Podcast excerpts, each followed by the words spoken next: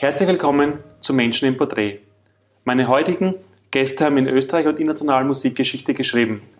Eine Rockband aus Judendorf in der Steiermark, die 1985 mit Life is Life ihren großen Durchbruch hatte und seither in ganz Österreich jedem musikalisch sehr gut bekannt ist. Ich freue mich sehr auf dieses Gespräch mit Opus. Hallo, Herzlich willkommen. Jeder Österreicher kennt den Welthit Life is Life und auch die Hits danach. Aber wie ist eigentlich begonnen, die ganze Geschichte? Das ist schon lange her. Also, wir sind eigentlich schon vor Life is Life durchaus weltberühmt in Österreich gewesen, nämlich mit Flying High oder Eleven.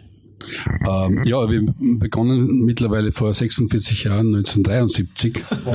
und das im, im Burgenland.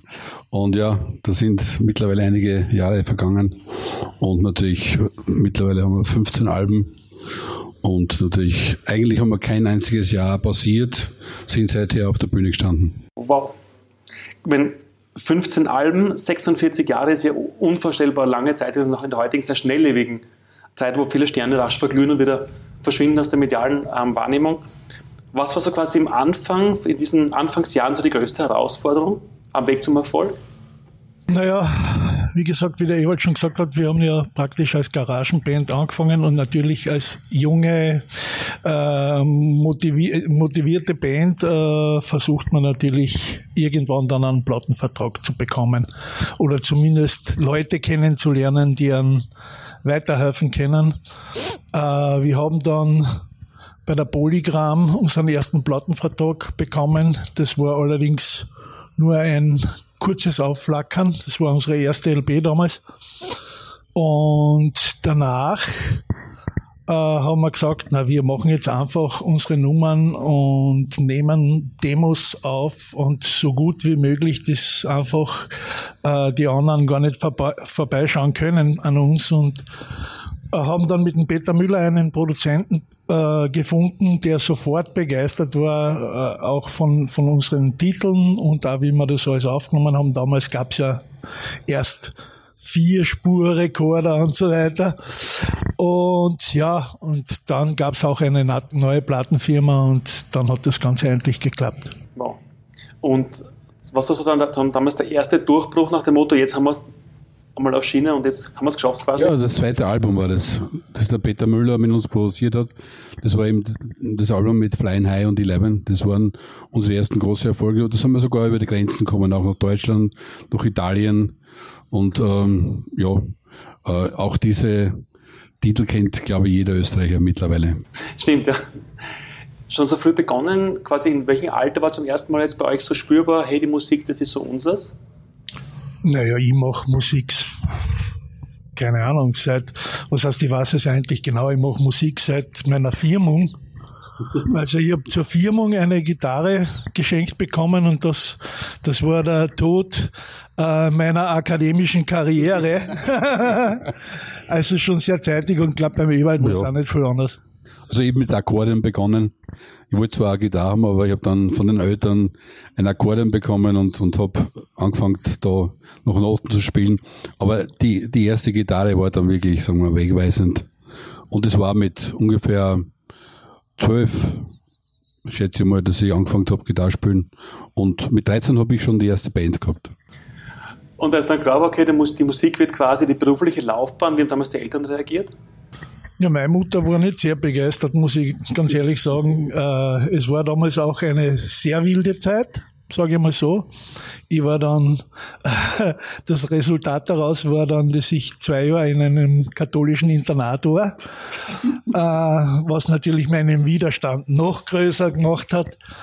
Und ja, ich habe dann auch natürlich meine erste Band gehabt in Klagenfurt, ich bin ja Kärntner und war dann auch mit der Band also regional schon erfolgreich. Es gab dort auch so einen Bandwettbewerb und den haben wir gewonnen und haben eigentlich schon ein bisschen eine Fangemeinde gehabt damals. Das war so 1972, glaube ich, 71, 72.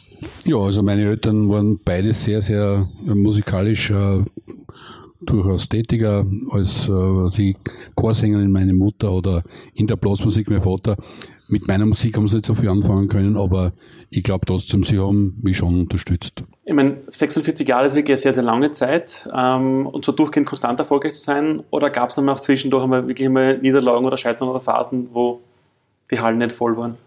Naja, also solche Auftritte hat, glaube ich, jede Band einmal gehabt. Wir haben natürlich auch ein paar Konzerte, wir müssen absagen, weil keiner da war. Aber das, das passiert, glaube ich, in, im Laufe einer, einer, einer Karriere, die man am Anfang steht natürlich. Aber ähm, es ist immer ein bisschen bergauf gegangen und, und wir haben also elf Jahre braucht, bis wir die erste Platte gemacht Nein, das stimmt nicht. Ähm, sieben Jahre braucht, bis wir die erste Platte gemacht haben, weil damals in der Zeit, 1973, war eine eigene Platte zu haben, was Besonderes und wirklich sehr, sehr schwer ähm, erreichbar zu machen. Aber ähm, der erste Riesenhit war dann halt Live is Live mit noch elf Jahren äh, Opus und das war natürlich der Höhepunkt überhaupt. Also wir haben dann von der Extrawurst Schemmel hingeschwenkt zum Wiener Schnitzel. Portemonnaie-mäßig. Wenn man sich jetzt die Erfolgsgeschichte anschaut, gibt es ja viele junge Menschen, die heute sagen, okay, ich möchte auch in irgendeinem Bereich meines Lebens so erfolgreich werden. Das kann jetzt Musik sein, Kunst sein, unternehmerisch, egal in welchem Bereich des Lebens. Was wäre so quasi euer wichtigster Tipp für junge Menschen, die in ihrem Metier, egal welches es sein mag, auch ich will erfolgreich sein und zwar langfristig erfolgreich sein? Ja, es ist natürlich schwierig, weil, wie gesagt, die Zeiten haben sich geändert. Es gibt natürlich viele positive Sachen. Es gibt äh, ja, wahrscheinlich auch viele negative Sachen. Diese Frage kriegt man immer gestellt, haben es die Jungen heute schwerer oder war es früher schwer und heute ist leichter? Ich glaube, wenn man es will, das ist ja im Prinzip auch der Grund, warum es Opus noch gibt, äh, weil wir gesagt haben, okay, wir sind erfolgreich, manchmal mehr, manchmal weniger. Natürlich war es auch nach, kurz nach Life, Life is Life war es schwierig, weil das natürlich die Nummer einfach weltweit durch die Decke gegangen ist. Äh, aber wir waren realistisch genug, äh, um zu wissen, dass das nicht immer so sein kann. Auf der anderen Seite haben wir gesagt, das ist aber für uns gar kein Grund, jetzt da aufzuhören oder was weiß ich. Wir machen weiter. Mittlerweile sind wir schon so lange im Geschäft. Naja, jetzt sind wir schon alte Herren also der Tipp an Junge ist, man muss Leidenschaft haben und natürlich Durchhaltevermögen. Und wenn es nicht gleich klappt, halt, ja, weitermachen. Ja, würde ich auch sagen. Ich meine, es ist natürlich heute vielleicht sogar schwieriger wie damals, weil es einfach durchs Internet, durch die Möglichkeiten wahnsinnig viele Bands gibt. Viele, viele probieren es. Und da ist natürlich entscheidend, wie schaut die Idee aus, die man hat? Ist die wirklich so interessant, dass viele Leute darauf aufspringen. Und das ist natürlich Voraussetzung, um äh, Durchhaltevermögen entwickeln zu können. Ich glaube, äh, finanziell ist das heute eine ganz andere Geschichte, weil äh, es werden ja kaum noch, damals war noch Vinyl, dann kam die CD, da gab's gab's ja mehr oder weniger fixe Preise und je nach Deal, den du mit der Plattenfirma gehabt hast, hast natürlich einen Anteil an den Verkäufen. Heute ist das natürlich anders. Das wird ganz anders gesteuert.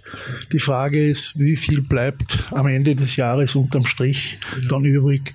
Genauso mit Geschichten wie Urheberrecht und so weiter. Wir haben ja das Glück gehabt, dass wir viele der Opus-Nummern damals, die gehören praktisch uns, sind auch in unserem Verlag. Und heute müssen halt die Jungen mit jedem umraufen, äh, die überhaupt einen Vertrag kriegen und müssen halt Lizenzen abgeben und so weiter und so fort. Und dann irgendwann einmal nach vier, fünf Jahren, auch wenn du erfolgreich bist, kommst du vielleicht drauf, dass du eigentlich umsonst gearbeitet hast und nicht viel unterm Strich übrig bleibt. Und das ist natürlich frustrierend dann. Und dann hören natürlich auch viele auf. Also wieder Durchhaltevermögen quasi, was auch, vorher ja. gekommen ist dann, ja. Jetzt haben wir gehört, 46 Jahre, 15 Erfolgsalben. Was sind so die nächsten Highlights, die geplant sind jetzt? Ja, wir haben ähm, bisschen eine Zeit jetzt gehabt, wo wir nicht so kreativ waren. Viele Konzerte zwar gehabt und Auftritte und Fernsehshows, aber jetzt haben wir wieder neue äh, Songs eingespielt im Studio. Und äh, wir bereiten ein Album vor, wahrscheinlich nächstes Jahr. Aber jetzt kommt die erste Single. Also in, in ein paar Wochen wird die erste Single Halfway dann erscheinen. Und da machen wir auch ein Video dazu. Also wie in alten Zeiten geht's wieder, geht's wieder von vorn los quasi. Ja, und dann, äh, also die nächste, wir haben natürlich jetzt laufend noch Konzerte bis zum Herbst rein und äh, im Dezember gibt's dann wieder das Tonight at the Opera. Das ist eine Veranstaltung in der Grazer Oper, wo wir eben alle zwei Jahre auftreten mit Orchester, mit dem Christian Kolonowitz als Dirigenten und diese Veranstaltung ist äh, immer äh, für Karl-Heinz Böhms Menschen für Menschen, also eine Benefizveranstaltung und die, auf die freuen wir schon, weil wir waren waren selber schon unten in Äthiopien, haben, haben uns diese Projekte eben angeschaut, wo das Geld dahin geht. Und wir finden, das ist eine tolle Geschichte und deshalb wollen wir, solange es geht, das auch weiter unterstützen. Wow, coole Geschichte. Jetzt haben wir über Erfolg definiert, an Schallplatten, an erfolgreichen Singles, an, den, an der langjährigen Karriere. Aber wie definiert ihr für euch persönlich im Herzen Erfolg? Erstens einmal kann ich das ja jetzt auch schon sagen. Ich habe ja schon, sagen wir mal, schon zwei Drittel meines Lebens hinter mich gebracht. Äh, ja, ich habe eigentlich für einen österreichischen Musiker eigentlich ziemlich viel erreicht. Ich habe aber auch nebenbei eine super Familie, ich habe zwei super Kinder.